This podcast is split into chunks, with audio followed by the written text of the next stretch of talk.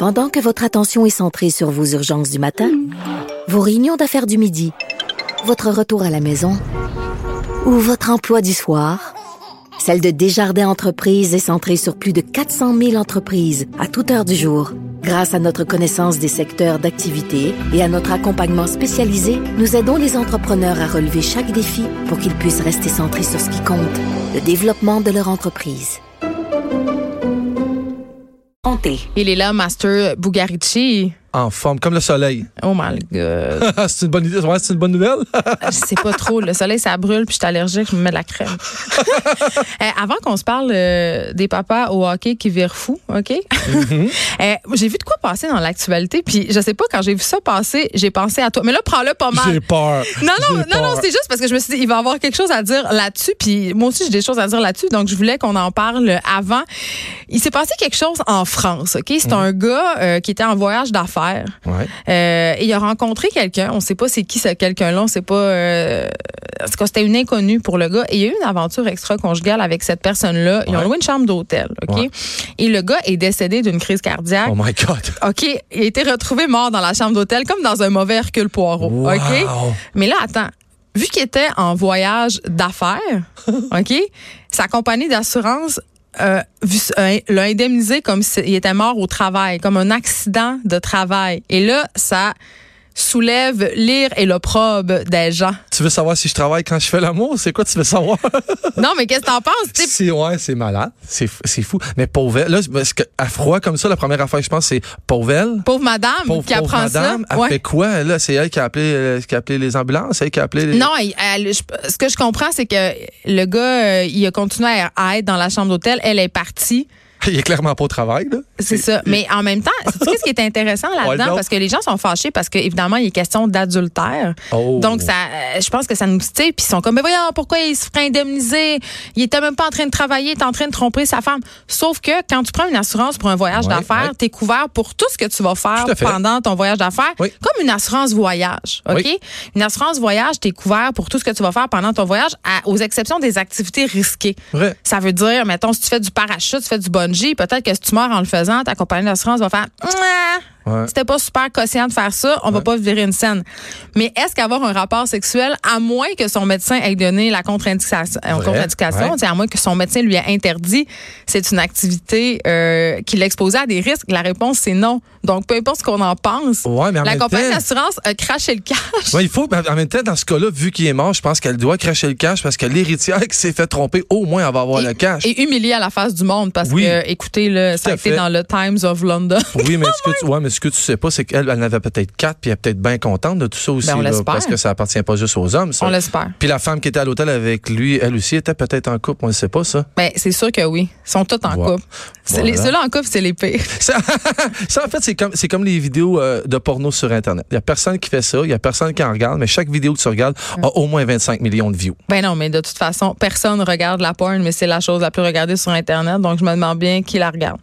Anyway, là, on, passe complètement à notre affaire. On se parle des papas. Ben, pas complètement, les papas, la porn. Oui, oui, mais non, mais en fait, il y a des gens qui ne servent pas tout le temps de leur cerveau. Tu sais, j'ai envie de te parler de la. Moi, j'appelle ça la saison des champions, les hockey Oh, sais. Puis j'ai envie, comme je le fais souvent, j'ai envie de, de, de- de relater ma vie un peu à travers ça parce que je suis quand même pas un sociologue. Parce que t'es égocentré. mais- ben, totalement, mais en fait, j'ai- une belle éducation, puis je pense que je fais, ça vaut la peine d'en parler. Tu sais, puis j'aimerais ça que là, tu te reportes en 1984, c'est l'hiver. J'avais deux ans. C'est surtout la saison du hockey.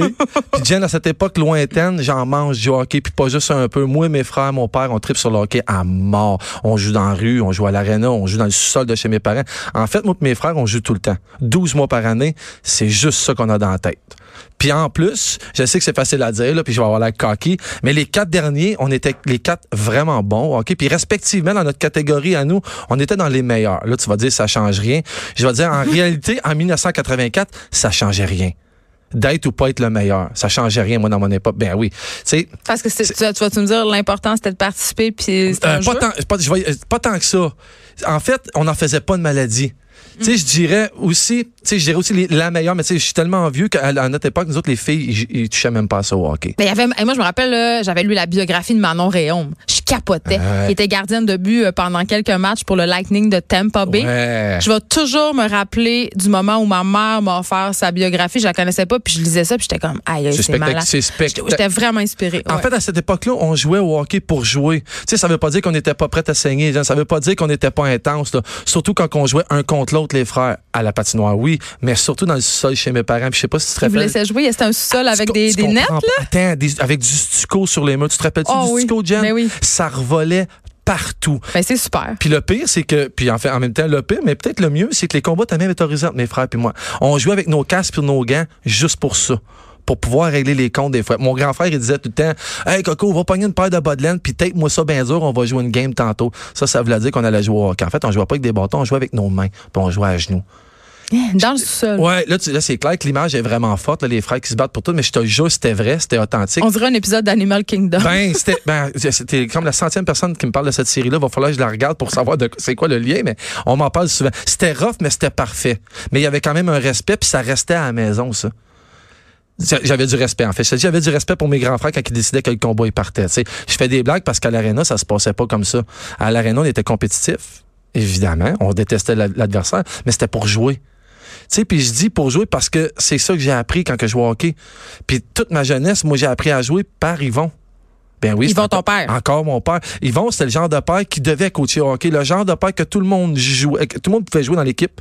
Peu importe le niveau, peu importe le talent que tu avais, peu importe qui t'étais, tout le monde jouait égal. Puis tu sais, on était là pour s'amuser. Il disait tout le temps, on est ça pour s'amuser, puis on va s'amuser. Puis tu sais, Yvon, le criage, je connais pas ça. J'ai jamais entendu mon père crier, ni à l'aréna, ni chez nous. Lui, il savait qu'il fallait y aller avec. En fait, Il y avait juste à te menacer avec son regard de père. même, ah, Yvon, il faisait même pas. En fait, Yvon, là, il avait un grand cœur, puis il avait un troc rempli de jugement. On avait du fun pour vrai, toute l'équipe au complet, tout le monde. Puis by the way, là, je parle de Yvon, mais à cette époque-là, des Yvon, là, il y en avait plein. Moi, je jouais à l'aréna à Saint-Timothée, là, puis c'était juste des Yvon qu'il y avait. Mais là, ça a changé. À voir la génération de hockey dad d'aller en ce moment, ça fait vraiment dur. C'est dégueulasse. En fait, il se passe plus une saison de hockey mineur sans qu'il n'y ait pas une dizaine, quinzaine, une vingtaine de cas exagérés de papa frustré parce que son gars joue pas assez, parce que son gars marque pas de but, parce que son... En fait, ils sont frustrés pour tout, pour rien. Puis encore, il y a pire que ça. Il y a les entraîneurs qui se pensent dans la Ligue nationale. Tu sais, en quoi tu te Les projettes? petits despotes, là? Ben, tu sais, toi, le hockey dad, en quoi tu te projettes comme ça dans les jeunes? T'es t'es un frustré. C'est quoi? T'es frustré de pas avoir joué pro? T'es-tu frustré parce que toi, tu patinais pas assez vite ou t'étais toi-même trop paresseux pour mettre l'effort? Encore mieux, tu sais, tu veux donner l'exemple à ton enfant, là, tu sais, du support puis d'encouragement. Puis, tu sais, je dis ça sans joke parce que ces Cro-Magnon-là, qui agissent comme ça, pensent vraiment qu'ils encouragent les jeunes en criant après. Mais moi, je me pose une question. Parce qu'on a parlé ici la semaine passée, euh, il y a eu des incidents, euh, pas au hockey, mais au baseball. Euh, la ligne euh, du Québec, mais Ouais. pas pro. là. Ouais, ouais, Il y a eu des gens qui ont, des spectateurs qui ont créé des noms euh, bon, à un joueur euh, de baseball racisé. Ouais. Euh, puis je me demande si tout ça, euh, si la foule, parce que c'est le même problème quand tu vas voir euh, des games de n'importe quoi. Les, je me demande si c'est pas dû à notre manque de civisme généralisé qui s'étend. C'est notre sentiment d'individualité qui augmente sans arrêt. C'est je me moi, me, myself and I. Et là, justement, on perd ce, ce sens de la communauté-là parce que le sport, c'est ça. C'est un, c'est un, un- un lieu parfait pour maintenir le lien social. Ouais. Et alors que le lien social s'étiole de plus en plus, mais ça rejaillit Ben, sur nos comportements sportifs Ben oui, ou ben oui. antisportifs. Mais c'est passionnel, c'est ça qui arrive aussi, c'est passionnel. Ben oui. Puis les gens, ils se projettent beaucoup dans leur enfant. Oui, l'enfant projet. Ben oui, mais c'est ça que c'est Ouais. en fait. Puis tu sais, c'est là où moi ça s'est pas passé, c'est là où je me considère très chanceux. Tu sais, euh, j'étais pas forcé dans, la- dans une école de, de hockey l'été moi là. là. Tu sais, le papa qui fait ça, c'est quoi, tu sais, puis il, se sert de cette excuse-là pour dire, tu sais, mon gars, si tu veux faire la ligne nationale, c'est ça, faut que tu Mais fasses. souvent, c'est le rêve du parent. Ben L'enfant, oui. il veut même pas ça. Tu sais, moi, dans ces parents-là, quand ils parlent dans moi, c'est comme, tu sais, je sais pas si tu te rappelles dans le temps, t'es peut-être pas assez bien, mais tu sais, une télé sur le UHF qui griche, là. Non. Qui pas sur le poste. Non, mais ça, c'est dans le temps qu'on n'avait pas de manette. Ça sonne comme ça. Tu sais, c'est clair qu'il y a plein, il y a plein de degrés, puis ils sont pas tous comme ça, là, les parents. Il y a des mères aussi. Ben comme clairement. Puis là, je parle. Oui. Puis je- sauf que tu sais pas si tu remarques, mais à chaque fois qu'on voit les cas qui sortent aux nouvelles partout, c'est toujours des papas. Ouais, mais c'est parce qu'il y a des batailles. Oui, mais c'est toujours des. Ben, j'ai déjà vu des femmes se battre, moi aussi, dans la vie, là. Ben- Mais puis c'est pire. En tout cas, dans la UFC, les combats de femmes, c'est pire que les hommes, là. Ben, je, ben ouais, je sais pas, j'ai pas tant vu ça, mais j'étais allée à une game euh, de hockey dans la, pas la ligne junior majeure du Québec, la ligne, am- c'est quoi là, la ligne des gens pas bons là?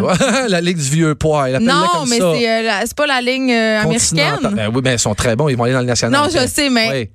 Et c'est- la foule était. J'avais peur. J'avais peur de me faire attaquer. Mais le hockey au Québec, Les marquis de Jonquière, c'est Mais ça le nom de c'est très Oh passionnant. Puis, tu sais, en fait, ça revient à l'éducation en général, cette histoire-là. Tu sais, on peut en parler pendant 50 ans, de 50 000 façons générales. Mais moi, Mm. ce que j'aurais à dire au hockey dad, puis c'est, c'est en fait sans prétention, mais rempli de prétention quand même, là. Euh, un humain, ça appartient pas à personne. T'es pas propriétaire. Pas parce que tu fais un enfant que t'en es Pas propriétaire. comme une PME. Mais là. non, mais c'est pas à toi l'enfant. On a une responsabilité sociale. Tout ce que à faire, c'est vraiment simple. D'amener ton enfant à l'âge adulte avec tes connaissances à toi, que ton en- tu sais, transmettre tout ce que tu sais. Évite-lui les pièges que tu as pilés dedans et que tu sais qu'ils vont le servir. Accepte qu'il va prendre ton coffre à outils qui est fait en bois puis qu'il va le transformer en or. C'est ça un enfant. Ça améliore l'éducation de ses parents, ça le transforme en celle de son époque à lui. C'est comment on appelle ça? It's evolution, baby. Mais je comprends là ce que tu me dis, mais en même temps, je me dis, t'as- raison, mais euh, je sais pas. le- moi, c'est mon pire cauchemar que mon gars veuille faire du hockey. Pour je sais pas qu'est-ce que je ferais. Uh-huh. Parce que c'est un beau sport. Tu sais, euh, le hockey est intimement lié à notre identité nationale. Oui. Tu sais, on, on vit pour le, juste à Montréal, le Canadien, la sainte flanelle. Bon.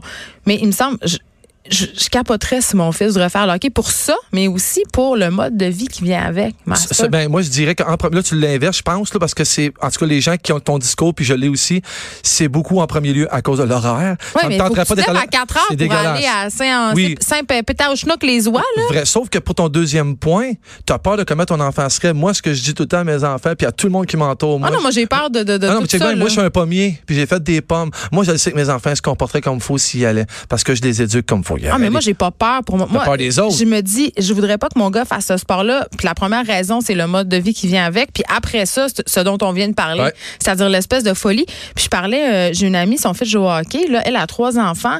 Elle est séparée. Je veux dire, ce sont des milliers de dollars. Là. Je veux dire, oui. l'équipement, les patins, Ben les oui. tournois. Toute Ben la oui. famille vit au rythme de, de l'équipe de hockey de ce petit gars-là. Puis ce petit gars-là a deux sœurs qui s'en sacent bien de son hockey, mais ils sont obligés de se lever pareil la fin de semaine puis aller à à fait. l'aréna regarder leurs frères jouer. Tout à fait. C'est un peu.